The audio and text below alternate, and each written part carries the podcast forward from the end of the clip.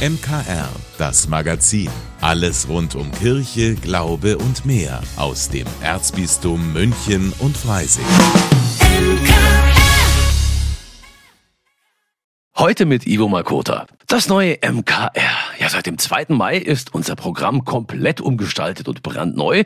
Ja, und in dieser Woche hatten wir auch schon die ersten Gäste da, die sich das Ganze mal angeschaut haben. Die Schulradio AG des Gymnasiums Freiham war hier bei uns und meine Kollegin Steffi Schmidt, die diese AG ehrenamtlich betreut, hat den Jugendlichen hier bei uns mal die Studios und unsere Arbeit gezeigt.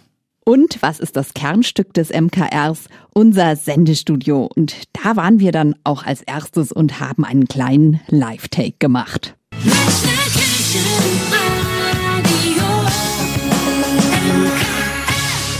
Mein Name ist Steffi Schmidt und ich bin heute gar nicht alleine für Sie im Studio, sondern ich habe heute ein paar Gäste hier. Wunderbar. Wer seid ihr denn?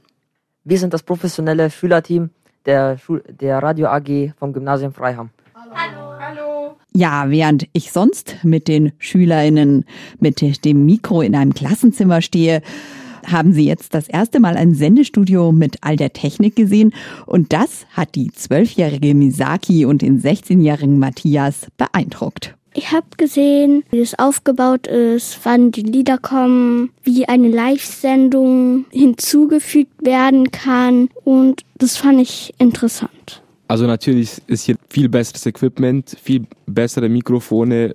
Der größte Unterschied ist wirklich das Studio wo man auch live auf Sendung gehen kann mit den ganzen Bildschirmen und auch mit diesem Soundboard da, dass man Sachen so abspielen kann dazwischen. Blanke Anfänger sind die SchülerInnen aus Freiham keineswegs. Sie haben in den vergangenen zwei Jahren schon so einige Interviews, Schnitte und dann die Sendungen für ihr Schulradio gemacht über aktuelle Themen aus ihrem Schulalltag wie das Streitschlichterprogramm, den Frankreich-Schüleraustausch oder aber das riesige Ninja Warrior Freiham Event mit mehr als 180 Teilnehmern, das Jillian mit dem Mikro begleitet hat. Julian, wie schätzt du deine Chancen auf den Gewinn?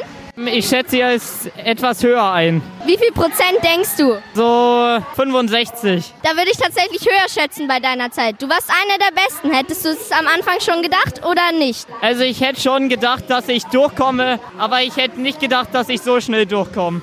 Ja, das klingt schon richtig professionell. Trotzdem schadet es nie, mal anderen über die Schulter zu schauen. Und das hat das Schulradioteam des Gymnasiums Freiham bei uns gemacht. Für Erwin und Justus gab es einiges Neues. Ich habe sehr viel gesehen, vor allem wie es in einer Redaktion aussieht. Besonders überrascht hat mich, wie irgendwie eine entspannte Atmosphäre hier herrscht. Die Mikrofone, die haben mir sehr gut gefallen, dass sie eine sehr, sehr interessante Qualität liefern. Und was mir auch sehr gut gefallen hat, ist, dass man etwas einspricht und dann die seine eigene Stimme auch hört. Das ist auch noch eine ganz interessante Erfahrung. Begleitet wurde die Radio AG hier in die MKR-Redaktion von Lehrerin Simone Pfisterer. Und natürlich hofft sie, dass sich die Jugendlichen vielleicht das eine oder andere für ihr Schulradio abgeschaut haben. Also was ich schon schön finde, ist, wenn wir so noch weiter an unseren Themen und Inhalten feilen und dann wirklich so mehr und mehr wirklich so ein, ein tolles, buntes, informatives Programm zusammenkriegen. Wir haben uns schon entwickelt und das finde ich ganz schön. Und da ist sicher noch ganz viel möglich. Ehrgeiz und Freude am Radiomachen haben die Jugendlichen des Gymnasiums Freiham auf alle Fälle. Und dazu hat auch der Besuch hier beim MKR beigetragen, meint Justus. Also ich werde auf jeden Fall ganz verschiedene interessante Erfahrungen mitnehmen und auch mein Ziel vielleicht mal ein Praktikum beim Radiosender zu machen oder mich generell mehr damit mit Soundtechnik zu beschäftigen, weil ich das sehr interessant finde. Ja, und ich sage an dieser Stelle vielen Dank für den Besuch der jungen Herrschaften der Radio AG des Gymnasiums Freiham und an meine Kollegin Steffi Schmidt, die diese Woche hier einfach mal den Tag übernommen hat und den jungen Leuten gezeigt hat, wie man Radio macht. Autoren wie Bertolt Brecht, Annette Kolb oder Thomas Mann gehören zu den größten Schriftstellern, die Deutschland je hervorgebracht hat. Wäre es allerdings nach den Nazis gegangen, hätte man ihre Werke heute wahrscheinlich vergessen. Unmittelbar nach der Machtergreifung organisierten damals die Nationalsozialisten gemeinsam mit Studenten und Professoren in ganz Deutschland Bücherverbrennungen, bei denen sie vor allem Werke jüdischer, marxistischer und queerer Autoren vernichteten. Ihren traurigen Höhepunkt erreichte die Aktion am 10. Mai 1933. Damals verbrannten die Nazis zeitgleich in 18 deutschen Städten Zehntausende Bücher. Auch auf dem Münchner Königsplatz. Daran erinnerte am Mittwoch eine Gedenkveranstaltung. Mein Kollege Corbinian Bauer war mit vor Ort. Vor 90 Jahren brannten am Königsplatz die Bücher. Gestern wurde dort aus ihnen gelesen. Und zwar genau aus den Werken, die die Nazis 1933 als undeutsch in die Flammen warfen. Das Motto München liest aus verbrannten Büchern. Mit dabei war auch Stefan S., Direktor vom katholischen Medienhaus St. Michaelsbund. Der Michaelsbund war mit seinen Mitgliedsbüchereien selber betroffen. Wir haben Listen von verbotenen Büchern bekommen, von verbotenen Autoren, die mussten aussortiert werden aus den Beständen.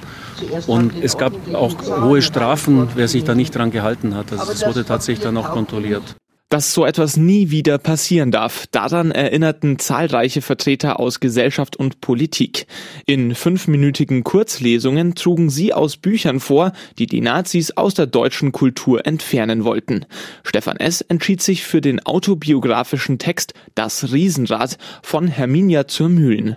Mir ist es wichtig, hier auch dabei zu sein und zu lesen. Und ich suche mal seit ein paar Jahren mir unbekannte Autorinnen und Autoren aus, weil es dadurch die Bücherverbrennung auch tatsächlich gelungen ist, ihre Schriftstellerei zu unterbrechen oder vielleicht sogar ganz zu beenden.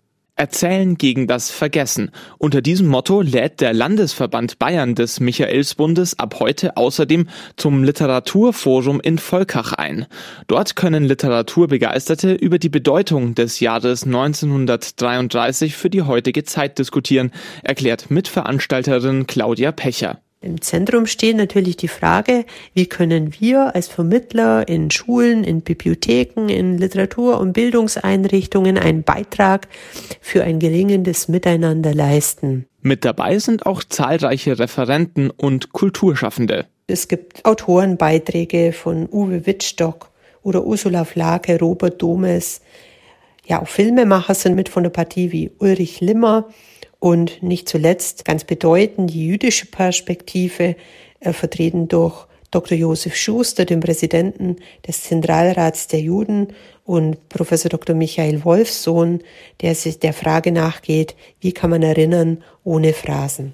Bis morgen dauert das Literaturforum. Neben Vorträgen gibt es außerdem Workshops, wie man zum Beispiel die Lehren aus dem Jahr 1933 auch an Schulen vermitteln kann.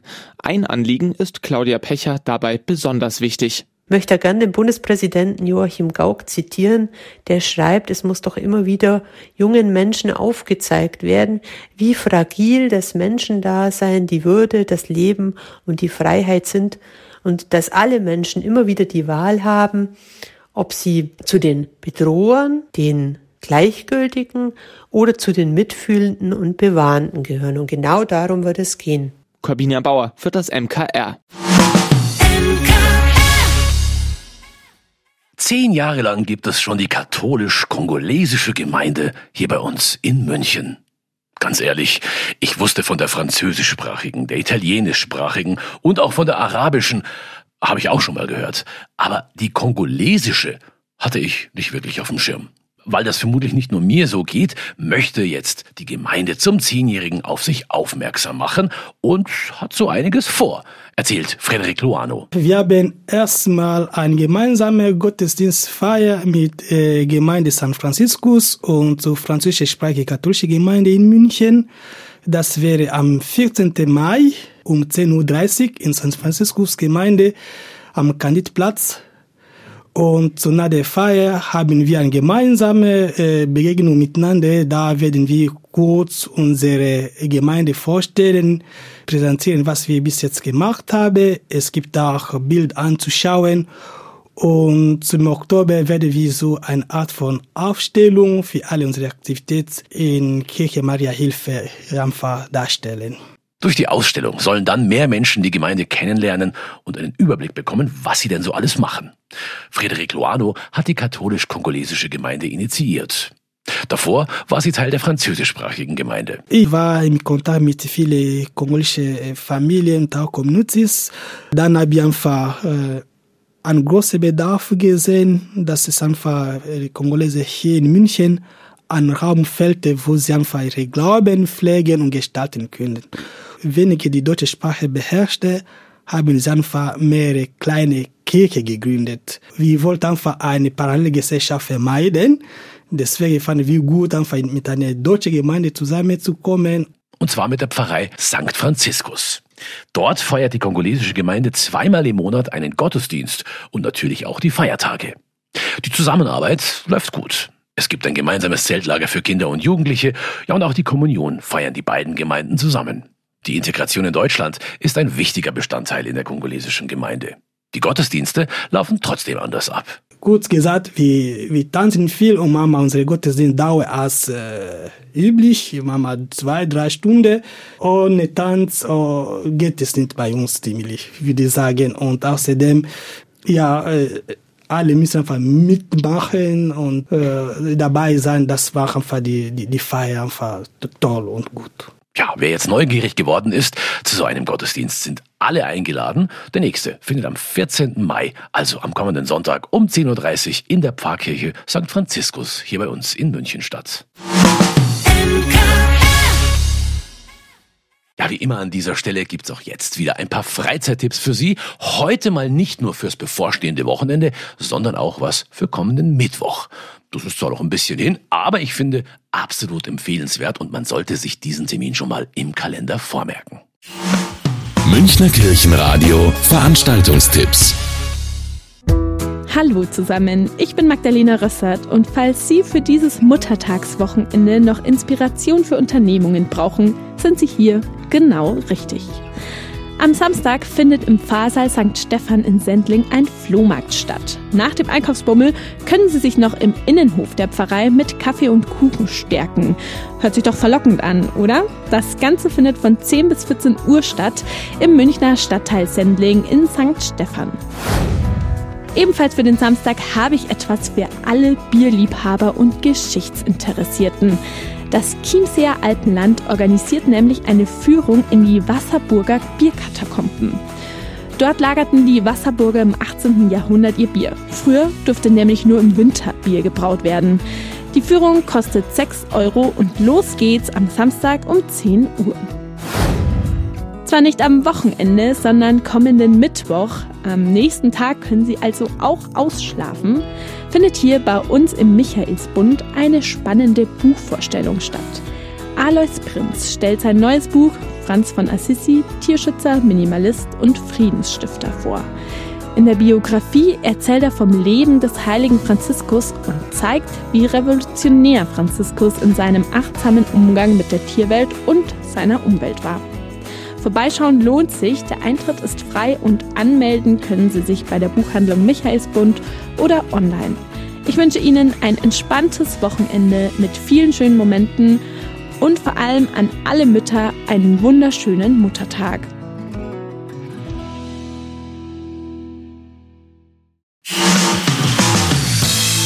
Vielen Dank, dass Sie sich unseren Podcast MKR, das Magazin des Münchner Kirchenradios, angehört haben. Wir freuen uns, wenn Sie unseren Podcast abonnieren und in der Podcast-App Ihrer Wahl bewerten. Am liebsten natürlich mit fünf Sternen. Wir haben auch noch viele andere schöne Podcasts. Diese finden Sie unter münchnerkirchenradio.de und überall, wo es Podcasts gibt. MKR, wir machen Ihren Podcast. MKR, mehr Tiefgang für den Süden.